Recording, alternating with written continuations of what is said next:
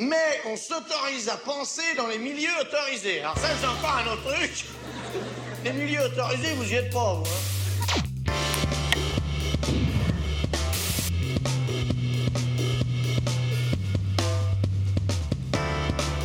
Bonjour Mathieu Rigouste. Bonjour Julien Terry. Vous êtes euh, chercheur en, en sciences sociales. Vous travaillez sur la police, euh, son fonctionnement euh, dans la France contemporaine. Vous avez publié euh, de nombreux textes, articles, livres. Le premier s'appelait La généalogie coloniale et militaire de l'ordre sécuritaire dans la France contemporaine. C'était le sous-titre, du coup c'était l'ennemi intérieur. L'ennemi Euh, intérieur étant le titre. Merci. Ouais, ouais, ouais. L'ennemi intérieur. Vous avez fondé récemment un site internet avec d'autres qui s'appelle enquêtecritique.org, Mhm. qui offre des outils euh, d'analyse euh, à- aux acteurs hein, de la vie sociale euh, sur leur situation. On y reviendra. C'est à la fois, disons, ce site, une démarche scientifique et politique euh, qui l'anime de manière un peu conjointe, indissociable, d'où le titre, hein, Enquête critique, la science, la politique. Si vous êtes là aujourd'hui, c'est pour la réédition d'un livre qui s'appelle La domination policière aux éditions La Fabrique. Ce livre est paru il y a une dizaine d'années, hein, c'était en, en 2012, et il est devenu, j'allais dire, euh, depuis quasiment un classique. hein. Il décrit donc le fonctionnement de ce qu'on peut appeler l'État policier dans la France contemporaine, on va y revenir, et aussi ses, origines, hein, euh, qui, pèsent lourd dans la manière dont il se déploie encore aujourd'hui. Il y avait, et il y a toujours dans ce livre, une série de thèses d'ensemble autour de la militarisation de la police, le processus de militarisation de la police, autour des origines euh, coloniales du maintien de l'ordre policier en France, autour du déploiement différencié aussi euh, de la répression policière sur le territoire selon les populations. hein. Vous parlez d'une forme de socio-apartheid.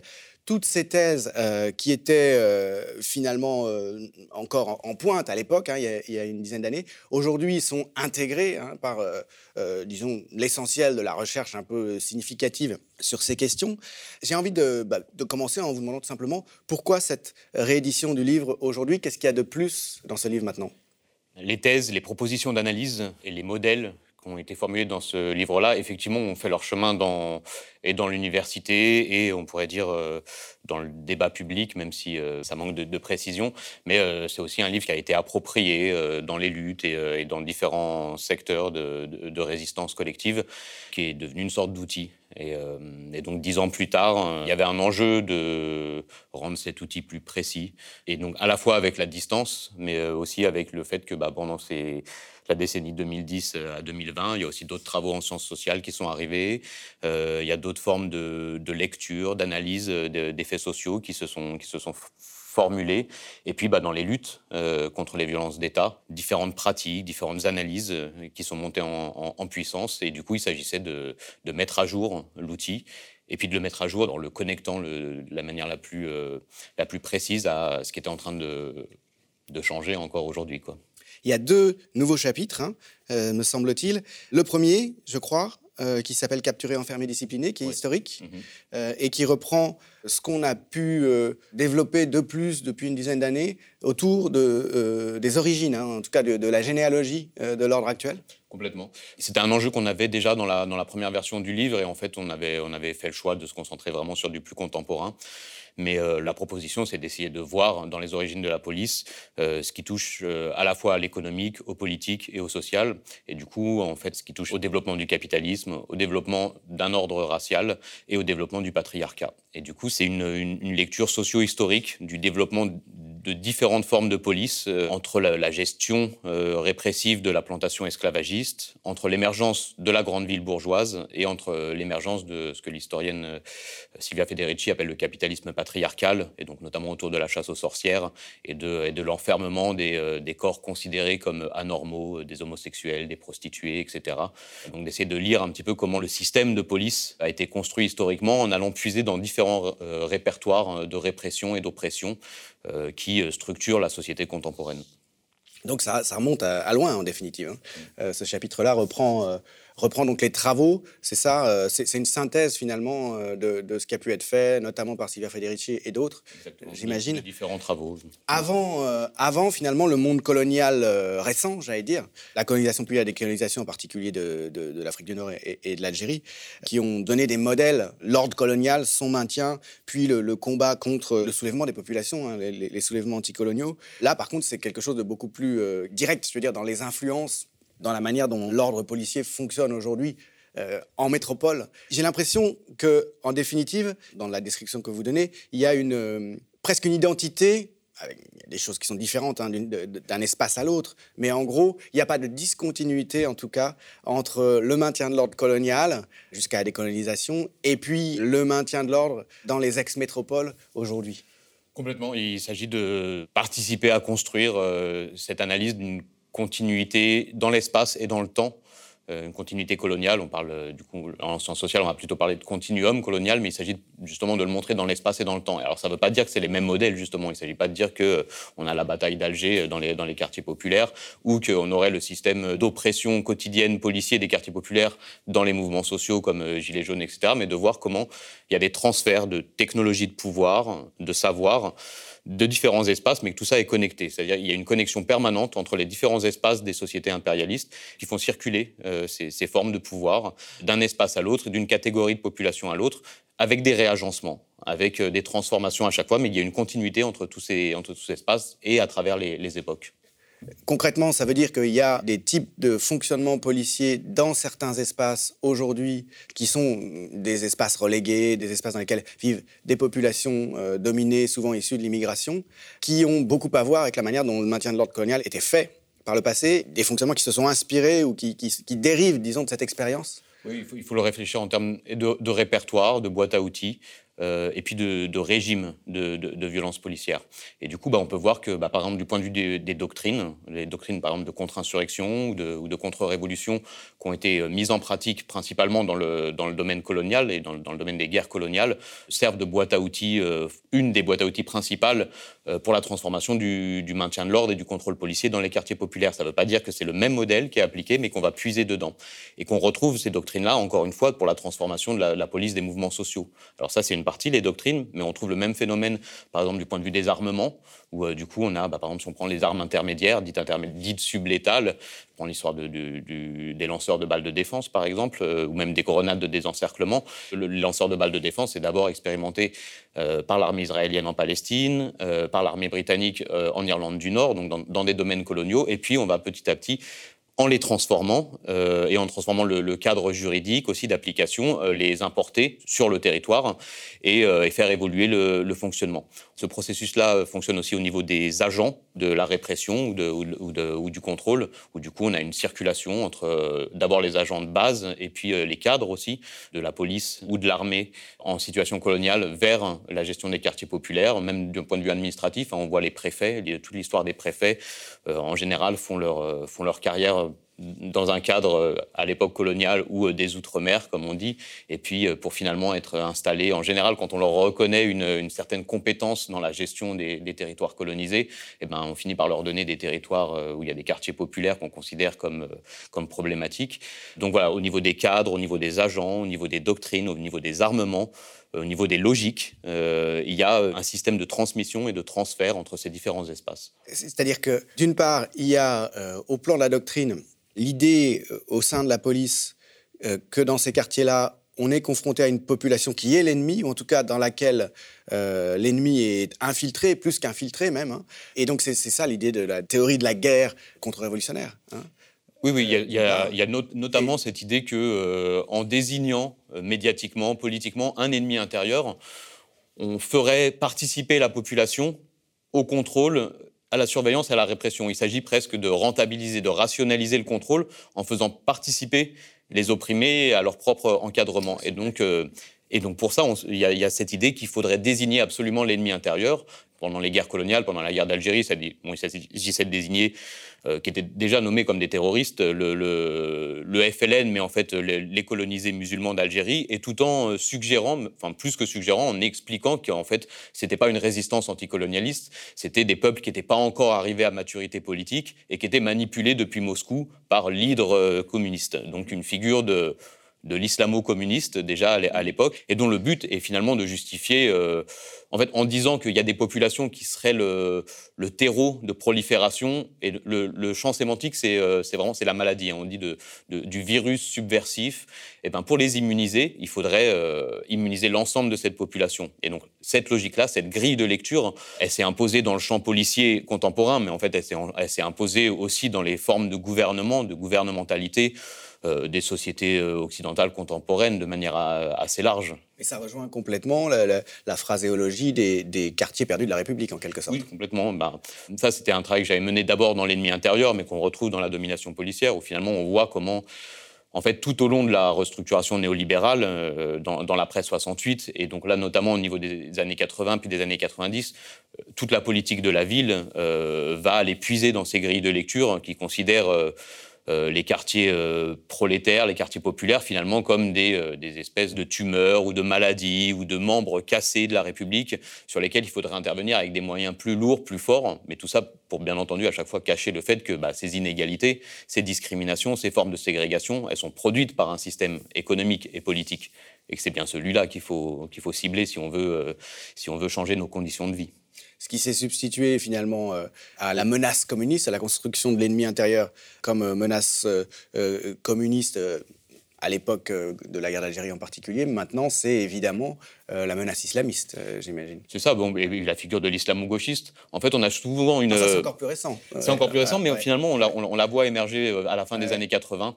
Et, ah oui, déjà. oui, oui, déjà. Et après, ça dépend des époques, et puis ça dépend des groupes politiques qui veulent l'instrumentaliser. C'est-à-dire qu'il y a des groupes qui vont plutôt appuyer sur la dimension raciale, d'autres plutôt sur la dimension politique. Mais en fait, on a quand même à chaque époque une figure de l'ennemi intérieur qui joue entre ces deux, ces deux registres-là. Un registre racialisé ou ethno-social, et puis un registre de de, politisation.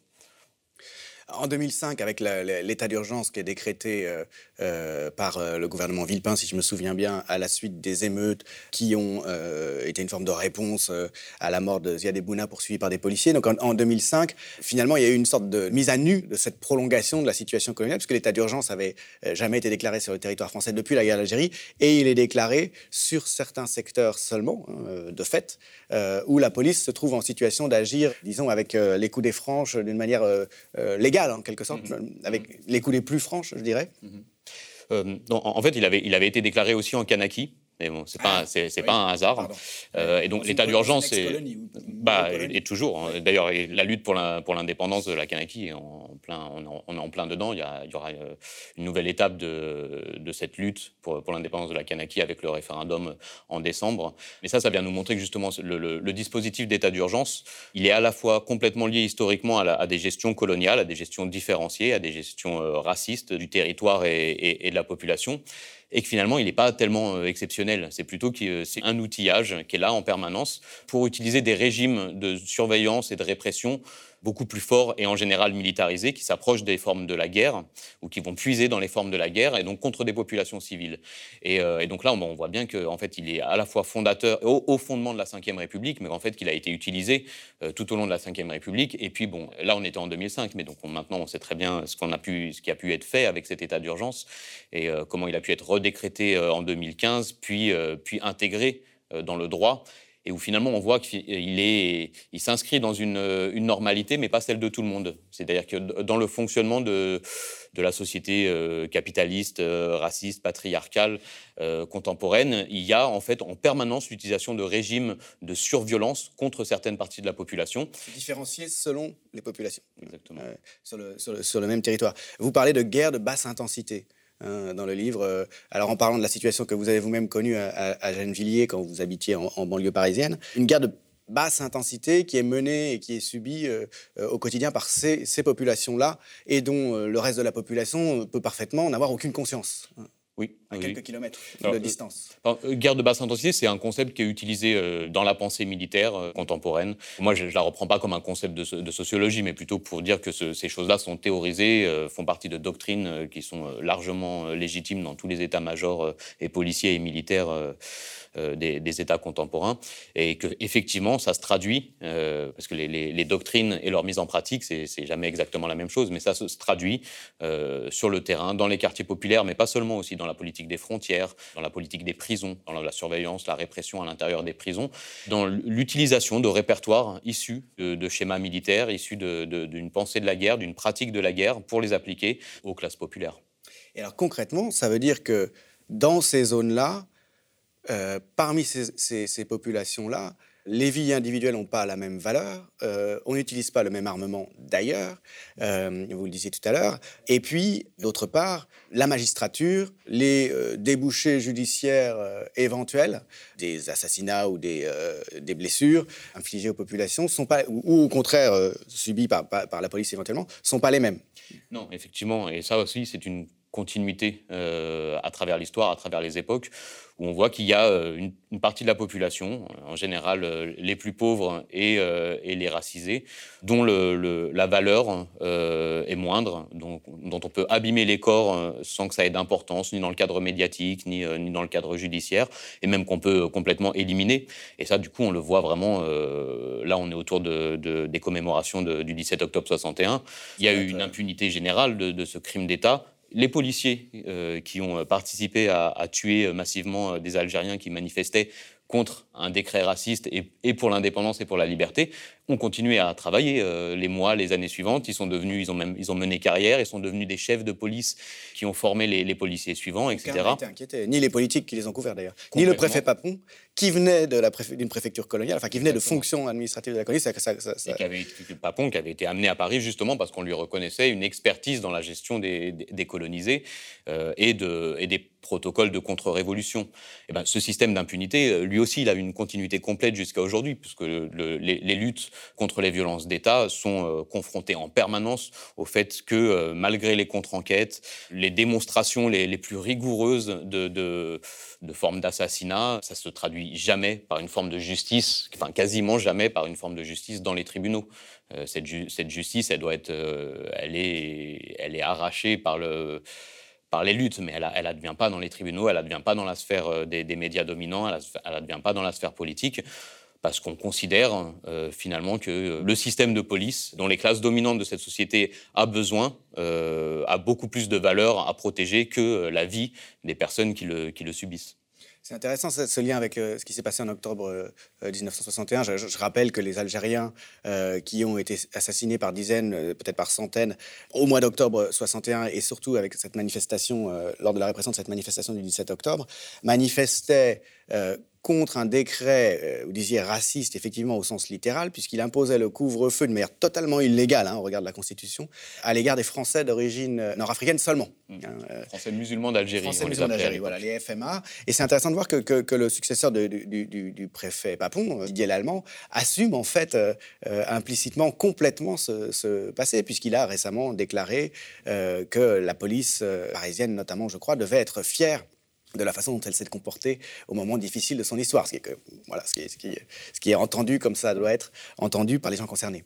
L'une des raisons de cette euh, réédition, c'est aussi le deuxième chapitre donc, euh, euh, qui vient s'ajouter et qui concerne cette fois-ci non plus les résultats des, travaux récents en matière d'histoire, de, de généalogie des situations contemporaines, de ce qui a déterminé les situations contemporaines, mais ce qui s'est passé depuis une dizaine d'années, depuis la sortie du livre, en matière euh, de développement de l'État policier et de militarisation de la police. Le moins qu'on puisse dire, c'est qu'il s'est passé beaucoup de choses et que les thèses euh, initiales du livre euh, se sont trouvées complètement corroborées dans la réalité.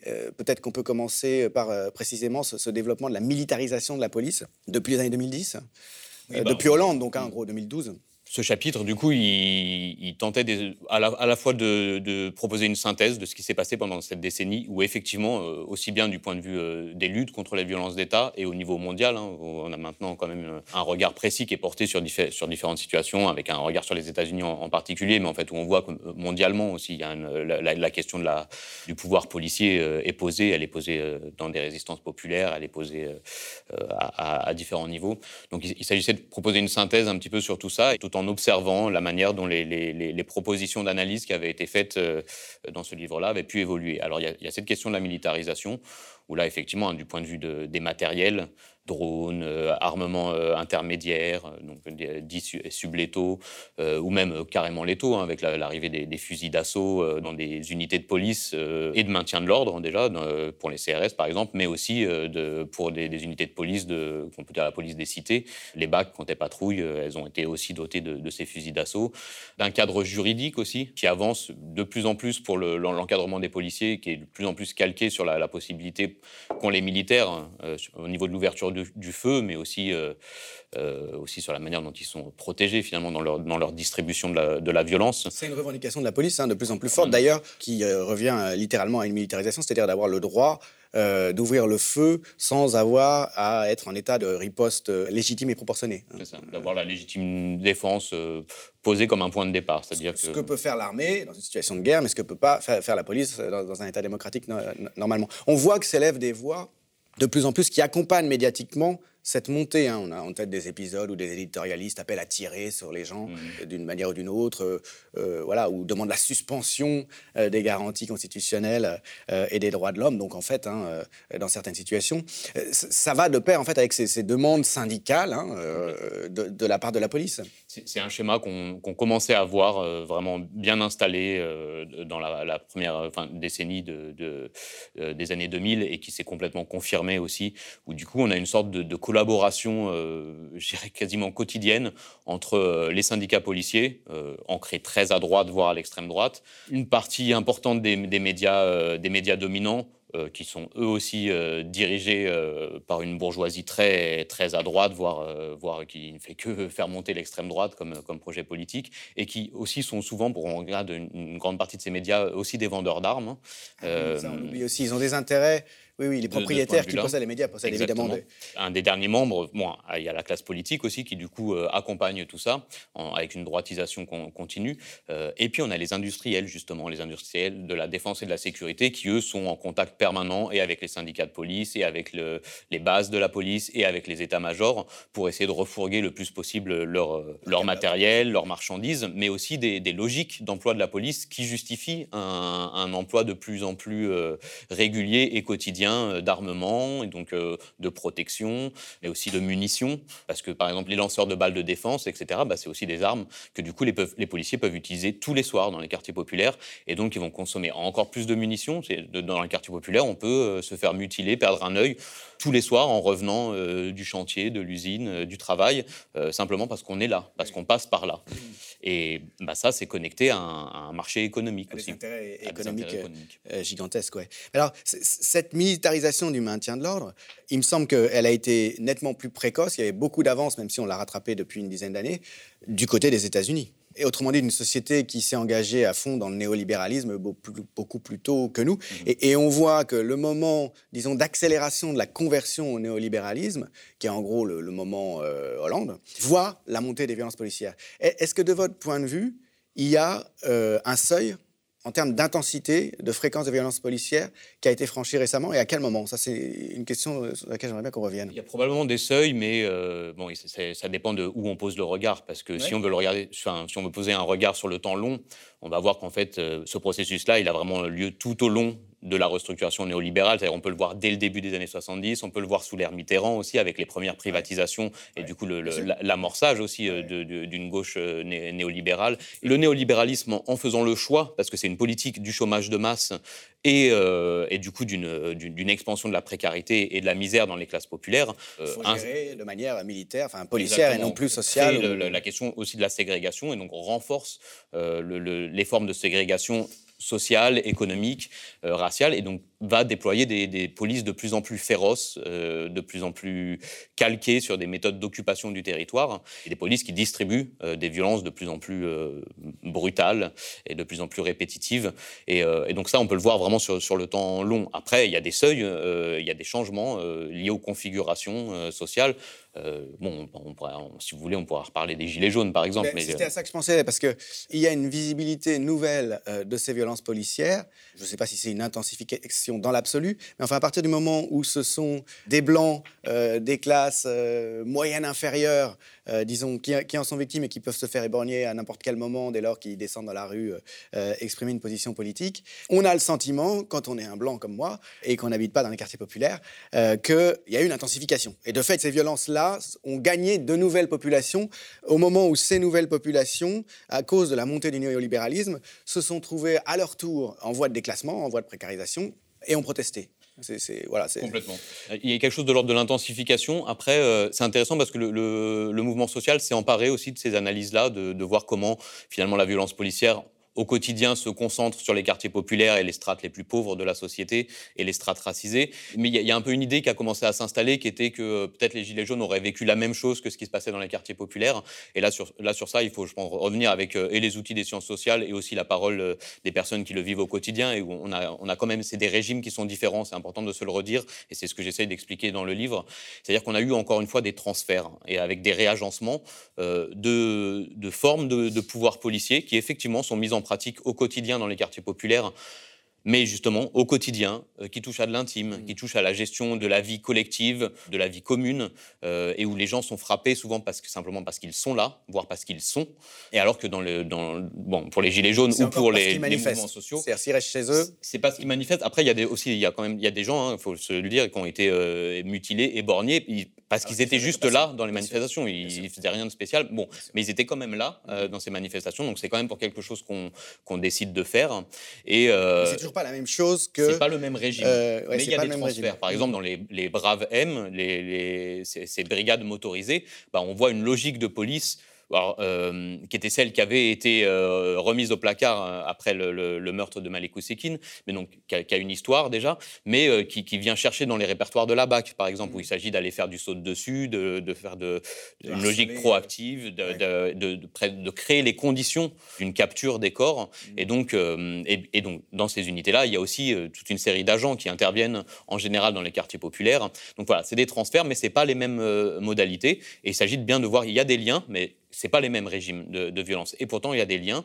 Et après, il faut voir qu'il y a aussi, bah, des, régimes de, gestion des révoltes dans les quartiers populaires qui vont aller puiser, eux, euh, bah, dans, les, dans des formes de, répression coloniale euh, encore plus militarisées. Et puis que euh, dans le mouvement des Gilets jaunes, il y avait aussi... dans pas mal de villes de France, toute une série de participants qui étaient des habitants des quartiers populaires et qui, eux, vont subir les différents régimes, vont les subir dans les, dans les manifestations de centre-ville, entre guillemets, vont les subir au quotidien dans les quartiers, vont les subir pendant les révoltes. Voilà, bon.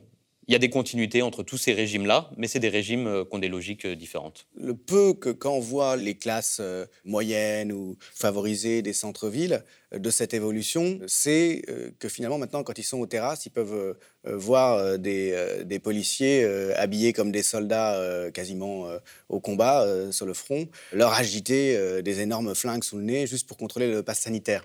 ça, c'est dans le paysage et dans la vie quotidienne, ça c'est une évolution euh, qui est vécu euh, au quotidien par les gens qui vivent dans, les bons quartiers, euh, mais qui en fait est l'effet de, cette évolution d'ensemble et, de ce type de transfert dont, vous parlez, il me semble. Complètement, ça, appartient à cette histoire-là, et du coup, il, bah, il s'agit de partager ce, savoir, cette connaissance pour les gens qui vivent pas dans les quartiers populaires, mais du fait qu'au quotidien, en permanence, depuis des décennies, dans les quartiers populaires, la police a la possibilité d'attraper des jeunes pour les contrôler plusieurs fois par jour et déclencher un cycle de violence, parce qu'à partir bon, le, le contrôle d'identité est déjà une, violence. Hein. On se saisit du corps, on vous arrête pendant un moment devant tout le monde dans le quartier.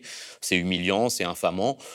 En général, euh, du coup, là, les policiers cherchent à faire, on appelle ça de la bâtonnite, à faire une mise à disposition, une MAD. Et donc, pour ça, bah, il faut qu'ils aient quelque chose. Donc, euh, s'ils ne le trouvent pas euh, directement, bah, ils, vont secouer, ils vont insulter, etc. Et puis, de toute façon, quand on se fait contrôler plusieurs fois par jour, c'est un moment, c'est normal aussi d'en avoir marre. Et donc, voilà, ça, ça va ouvrir tout un cycle de violence qui va pouvoir se continuer en garde à vue, en étant déféré, et puis se retrouver en prison, parce qu'en fait, comme ce, système-là frappe les, adolescents, enfin, des dès, l'âge où ils, sont dans, la rue, et en général parfois parce qu'ils sont, mis, ils sont, marginalisés déjà par le, système scolaire, ça va engendrer aussi des parcours qui, passent et qui repassent par la prison. Bon, bref, en tout cas, tout un système d'écrasement de, la vie et d'oppression, et qui, oui, euh, enfin, fait partie de la normalité en fait, de, de ce système-là, et qu'effectivement, d'autres strates de la population n'ont pas vu, et ont commencé à s'indigner avec raison, mais euh, quand euh, ils ont été touchés par, les, par le sommet de l'iceberg. Euh, on a peu parlé de, de l'attitude de la magistrature à cet égard, parce qu'elle est, elle est vraiment pleinement euh, euh, partie prenante du système, c'est le moins qu'on puisse dire. C'est-à-dire qu'elle accepte parfaitement ce traitement différencié, euh, ce, système policier qui consiste voilà, à toujours incriminer de manière complètement artificielle les gens dont on veut se saisir. Et puis, voilà, elle accorde de facto l'impunité à ces violences. Mhm. C'est quelque chose dont la magistrature n'a pas conscience. Euh, comment est-ce que, du point de vue de ce groupe social qu'est les magistrats, alors c'est pas complètement dans votre recherche, mais ça fait partie du dispositif d'ensemble, et une des grandes forces euh, de, votre recherche, c'est que justement, euh, en cédant rien à, la rigueur de, l'analyse de type sciences sociales, elle prend en considération, justement, en allant jusqu'au bout, les logiques d'ensemble. Euh, et, finalement celle du, système de production générale et, de l'organisation euh, euh, de type capitaliste de la société qui rend nécessaire ce, type de situation policière. Mais justement, dans, ce dispositif d'ensemble, il y a aussi le groupe de la magistrature. Complètement. Alors, c'est pas un groupe homogène. Hein. Il y a des conflictualités à l'intérieur, il y a des débats, il, y a des, il peut même y avoir des résistances de certaines minorités. Mais le fonctionnement socio-historique général de l'institution judiciaire est complètement, c'est plus que connecté. En fait, il y a un chevauchement avec l'institution policière. la justice et la police travaillent ensemble la justice a absolument besoin au quotidien d'entretenir des relations, euh, c'est plus que courtoises, en fait, des relations de collaboration euh, pleines et, et faciles. Beaucoup en permanence. Oui, bah, bah, aussi parce que pour toujours avoir, euh, enfin, il y, a aussi c'est un champ, hein, c'est un champ dans lequel chaque, partie tente d'avoir le plus de pouvoir, le plus de, de, privilèges, etc. Mais il y a aussi une coopération complète et quotidienne entre ces deux institutions peut-être même on pourrait dire que c'est à peu près la même institution. Et puis il y a, comme vous le dites, euh, du point de vue de la magistrature, une question de classe qu'il faut comprendre, c'est-à-dire que euh, les juges, les procureurs, etc., euh, appartiennent très généralement à la même classe sociale. Et quand ils n'étaient pas au début, quand s'il y en a, pour j'imagine la là, vraiment la toute petite minorité qui viendrait de, de classes populaires, bon, très rapidement, euh, en fait, euh, par de la vie quotidienne, encore une fois, appartiennent aux classes dominantes. Euh, et pour le dire concrètement, mangent ensemble, se marient ensemble, vivent ensemble. Ils ont les mêmes intérêts, objectifs de, en termes de classe économique et politique. Et du coup, ça, ça passe par la, une protection absolue de l'appareil policier qui lui-même est garant de la reproduction d'un ordre social inégalitaire, en tout cas de, l'ordre social euh, euh, dont les classes dominantes ont les manettes. C'est-à-dire qu'en fait, les, les juges n'ont pas la moindre idée de la réalité de la, vie quotidienne des populations qui sont l'objet de. Bah si, je pense que si, mais je pense qu'il ah y, a, si, si, il y en a une partie qui le savent. parce qu'en plus, ils les voient défiler en comparution immédiate. Ils voient très bien les parcours, euh, de, les parcours de misère et de discrimination. Euh, mais il y a un, enjeu de fond qui est euh, ce qu'on va appeler la, préservation de l'ordre social.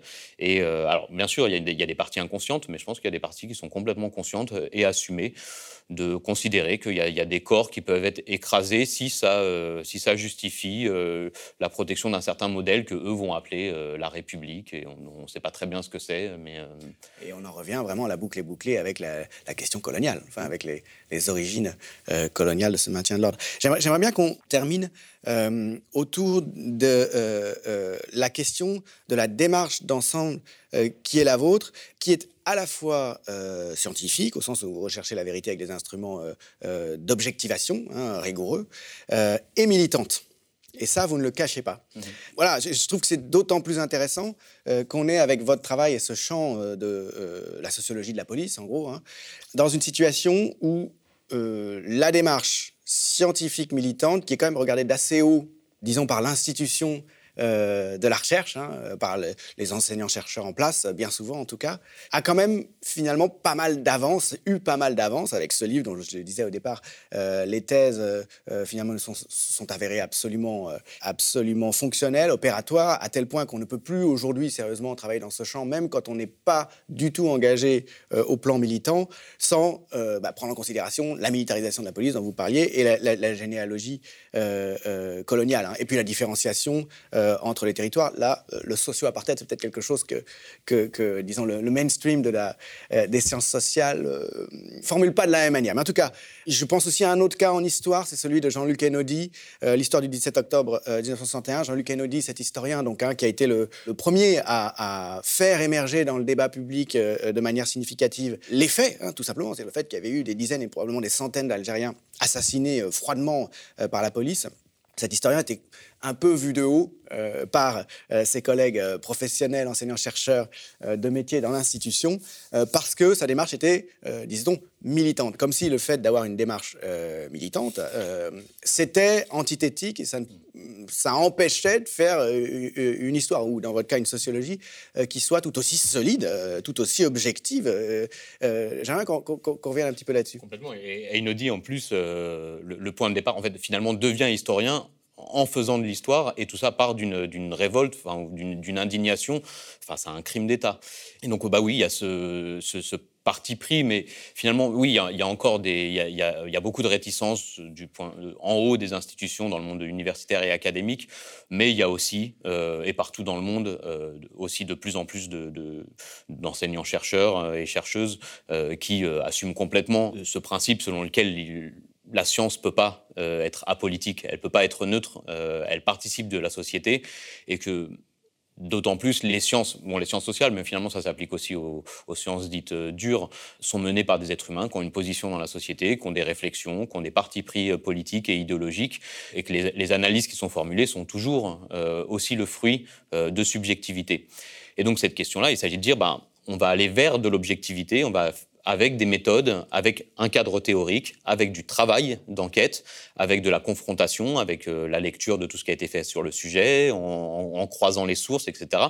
Avec de la rigueur et de la complexité, on va vers de l'objectivation. Mais l'objectivation, c'est pas la neutralité.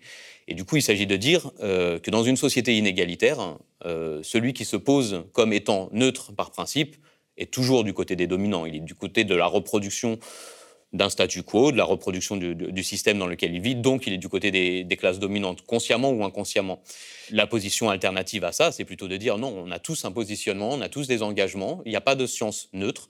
Donc le plus intéressant, c'est plutôt de partager avec les personnes qui nous lisent, avec les personnes qui nous écoutent, justement cette subjectivité, dire où est-ce qu'on est positionné dans la société, quels sont nos partis pris, quel est notre cadre théorique, euh, dans, dans, lequel on inscrit nos travaux, comment on a mené notre travail, quelles ont été nos sources, nos méthodologies, pour rendre tout ça falsifiable, c'est-à-dire pour que les personnes qui nous lisent puissent dire bon bah voilà euh, sur ça je suis d'accord ou je suis pas d'accord, mais euh, est-ce que ça a été rigoureux Revenir aux sources, dire bah là moi la source je la lirai autrement, etc.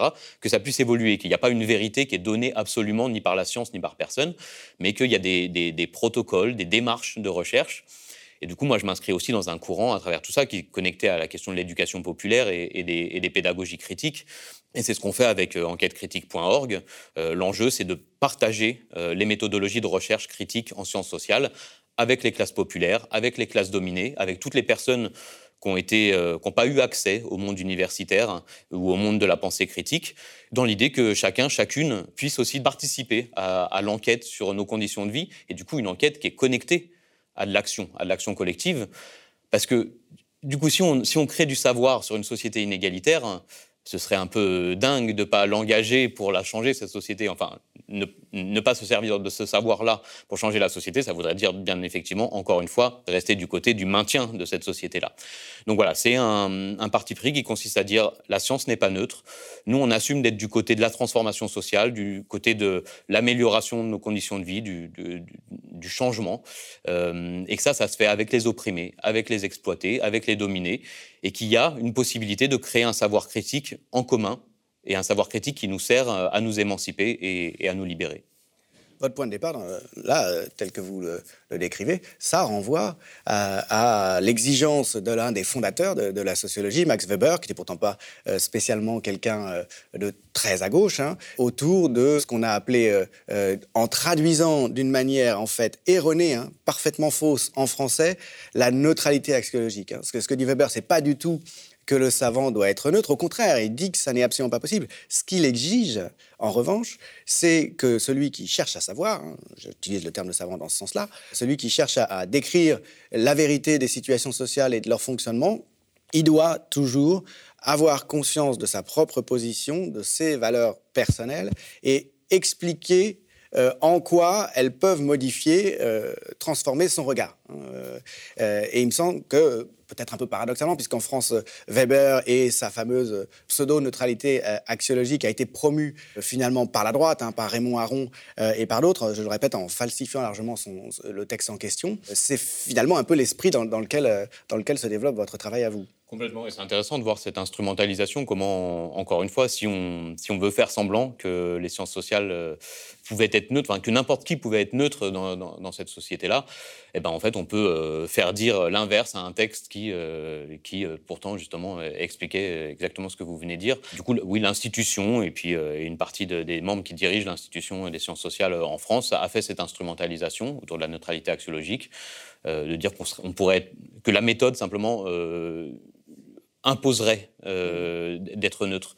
Et ça résonne avec une autre instrumentalisation qui a été faite euh, de Weber sur, sa, phrase sur le, monopole de la violence, où on voit, euh, mais vraiment de manière super régulière, des politiciens, toutes sortes de personnes utiliser cette phrase pour dire bah, finalement, venez pas nous embêter avec vos histoires de violence d'État, parce qu'en fait, l'État a aurait le, monopole de la violence légitime, comme pour dire euh, il n'y a que lui qui doit l'avoir. Et alors ce que, ce que dit Weber, et ça n'a pas toujours été traduit de la bonne manière, mais ce que dit Weber en allemand, c'est que l'État revendique le monopole de la violence légitime. Pourquoi il le revendique? Bah, Parce qu'il ne l'a pas. Justement parce qu'il n'a pas ce monopole. D'autres forces sociales utilisent une violence qu'elles vont considérer légitime, quand elles se font opprimer, exploiter, euh, les, classes dominées euh, considèrent que euh, se défendre, ça va être légitime. Et donc la logique pour l'État, c'est lui de s'approprier le monopole de cette violence. Et ce qui veut dire exactement l'inverse de ce dont, beaucoup de politiciens l'utilisent pour justifier les violences d'État. Et Weber dit pas du tout que cette revendication de monopole de la, violence légitime est légitime. il ne prend pas spécialement le parti.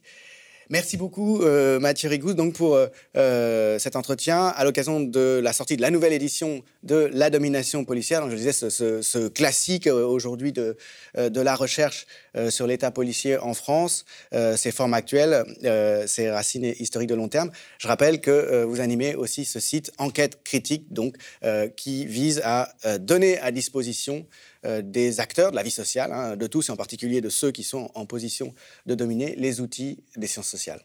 Merci. Le média devient une coopérative, alors pour garantir son indépendance, n'hésitez pas à devenir sociaux et à nous soutenir sur le mediatv.fr. Et pour ne rien rater de nos contenus, abonnez-vous au podcast.